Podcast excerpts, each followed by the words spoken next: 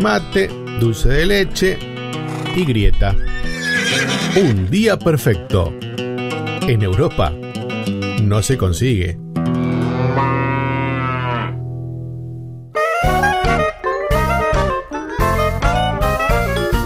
Bien, bueno, yo el miércoles, el momento de quejarnos, me di cuenta en esto de quejarnos, me di cuenta que en realidad no es solamente una cuestión mía, que, que yo me quejo todos los miércoles, o todos los días en realidad, porque yo me quejo todos los días, lo que pasa es que ustedes me escuchan los miércoles, que yo me quejo, pero después me quejo todos los días de todo en realidad. Y en medio de, esa crisis de, queja que tengo constantemente, me di cuenta hoy a la mañana cuando me levanté que el ser humano es quejón por naturaleza. Hasta que se muestre lo contrario, somos quejones por naturaleza. Particularmente nuestra sociedad tiene, viste, como insertado este estigma. Eh, eh, lo que pasa es que son años también, ahora que lo pienso, digo, años y años de quejarse por todo. Igual algunos presidentes, por ejemplo, ayudaron con este proceso creativo de quejarnos de manera distinta, ¿viste? Eh, En algún momento, por ejemplo, salieron las cacerolas, que ahora son una, forma parte de la historia de las quejas de las cacerolas. ¿no? ¿Sabían, no? Las cacerolas vacías que golpeábamos, ¿se acuerdan? 2001, ¡eh! ¡Que se vaya! ¡Dale! ah. Y después no, no nos dimos cuenta porque si no tiramos las cacerola al helicóptero. Pero creo que a un nivel macro, por ejemplo, si abrís el diario, te vas a dar cuenta de que la mitad de las noticias son quejas. De alguna manera está la connotación de la queja plasmada en la noticia, en la redacción, en el título. Y además vende mucho más, ¿viste? La queja vende mucho más que, una cosa positiva, por ejemplo. No hay nadie que levante la mano y que diga, che, mira que yo estoy bien, ¿eh? No, mira, yo no necesito nada, señor presidente. No me subsidio, no me nada. No, no hay nadie que haga eso. Creo que es como una suerte de, de exacerbación de nuestro yo, de nuestro super yo, de nuestro recontra remil super yo, de donde se nutre la materia prima de los estallidos sociales. De esa queja interior que nosotros tenemos, porque en todo momento tenemos ganas de quejarnos de algo. Se te terminó el aceite y querés hacerte un huevo frito y no podés, y decís, pero me quejo, y te quejás, y, abriste la, la puerta con. Quisiste cerrar la puerta con llave, por ejemplo, que yo, y se te traba, no puedes cerrar. Saliste apurado del laburo y te diste cuenta que te olvidaste la billetera y tienes que volver, o el celular. Todo eso es como un acumulado de pequeñas cosas que se hace una bola pero tan tan grande de manera interna que cuando empieza algún tipo que dice, mirá, eh, no, pará, me subieron el, el precio de la chicoria, eh, y salimos estallido social y pedimos que renuncien los presidentes y los, los agrarios que renuncien, ¿cómo van a subir la chicoria? Pero bueno que son como cosas cotidianas de las que uno se queja, ¿no? Por ejemplo, que yo, eh, una situación cotidiana común, estás en la cola de un supermercado y del décimo al quinto se quejan, miran, cogotean, viste para adelante para ver quién, quién está pagando, por qué se mora tanto. Y capaz que es un ritmo natural del cajero y capaz que se está pagando de manera natural. Pero el de atrás, viste, cree que su medida de tiempo interna corporal es la que cuenta para todos los que están ahí presentes. Entonces, cada uno tiene su propia manera de expresar de que el que está cobrando está haciendo un desastre, porque si estuviese yo ahí sería mucho más rápido. Y ahí es cuando nuestro yo se convierte en un super yo y nos convertimos en super quejones. Y nos olvidamos de todo lo que aprendimos socialmente, que nuestros padres seguramente nos, nos- quisieron enseñar, nos quisieron decir, bueno, mirá, tus derechos terminan donde empiezan los otros. Y nadie se acuerda, o sea, mis derechos acaparan los tuyos y del que está más allá. Si mis derechos pudieran pisotearte, lo harían.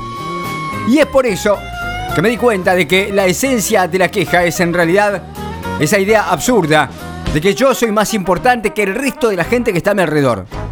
Y ahora que hice esta suerte de mea culpa de la queja, y ahora que les dije que soy un quejón y que en realidad tengo muchas ganas de quejarme, quiero decirles que tengo dos quejas particulares. Hoy tengo dos quejas particulares. Por un lado, me quejo de estos muchachos que viste que pusieron el nombre como nuestro programa Un Día Perfecto. O sea, me quejo. Ayer estaba hablando con Luis y Luis me decía, hagamos un quilombo. Saquemos la cacerola. Vayamos a cortar la avenida 9 de julio. Viste, Luis es medio patotero igual, viste. El tipo, tipo quería tirar el obelisco y meterlo dentro de la radio para que se les complique la existencia nomás. Y sin embargo me quejo y me quejo y creo yo que me quejo con razón, aunque en realidad el nombre del programa nuestro lo sacamos de, de una canción de Estelares se llama Un Día Perfecto. Y Estelares seguramente le sacó de algún libro, de alguna lectura de algo, porque yo he leído Un Día Perfecto por muchos lados. Hay una película, Un Día Perfecto también.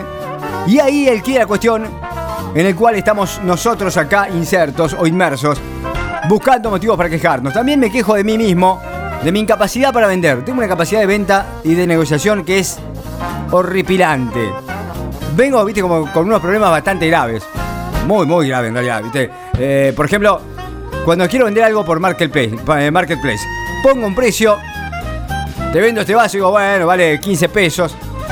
Y el tipo dice, che, eh, todavía está disponible, te, te manda el disponible, que ya te lo hace automáticamente Facebook. Y me manda, yo digo, sí, está disponible, digo yo, que también es automáticamente de Facebook. Ahora que me doy cuenta, casi que ni conversamos, viste, esto es todo automático. Y entonces el tipo te manda, tengo 13, pero el precio dice 15. Y me enojo, me recontra remil caliento y miro el vaso, digo, vale 15 pesos. Y leo el mensaje del chabón que me dice, tengo 13. Y digo, bueno, más sí. Tomá, tomá, te lo, llevo. Tengo incapacidad para negociar. Y ahí que en realidad, y aquí digo, que mucha gente cuando pone el precio para vender, por ejemplo, te pone un precio de venta que ya contempla esa prenegociación absurda que existe entre la compra y venta de artículos usados.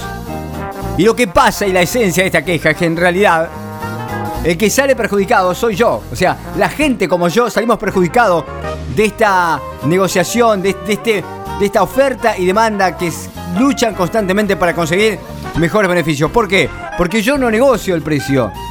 Entonces el tipo que puso el vaso a 17 para poder negociarlo y venderlo a 15 y que nadie le tire 2 pesos por atrás que terminen pagando 13 pesos, cuando me ofrece el vaso me dice 17 y yo le digo toma 17 y salgo perdiendo 4 pesos.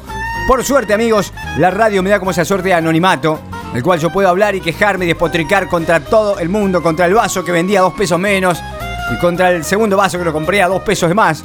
Y aunque nada cambie en este mundo ingrato, por lo menos ahora tengo un vaso nuevo, mucho más moderno, más bueno que el que tenía anteriormente.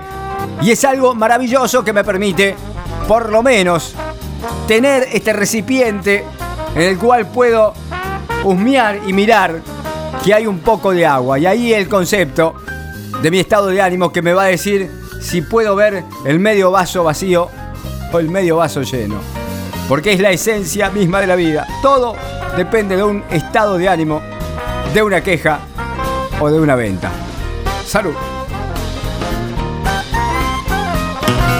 Mate, dulce de leche y grieta.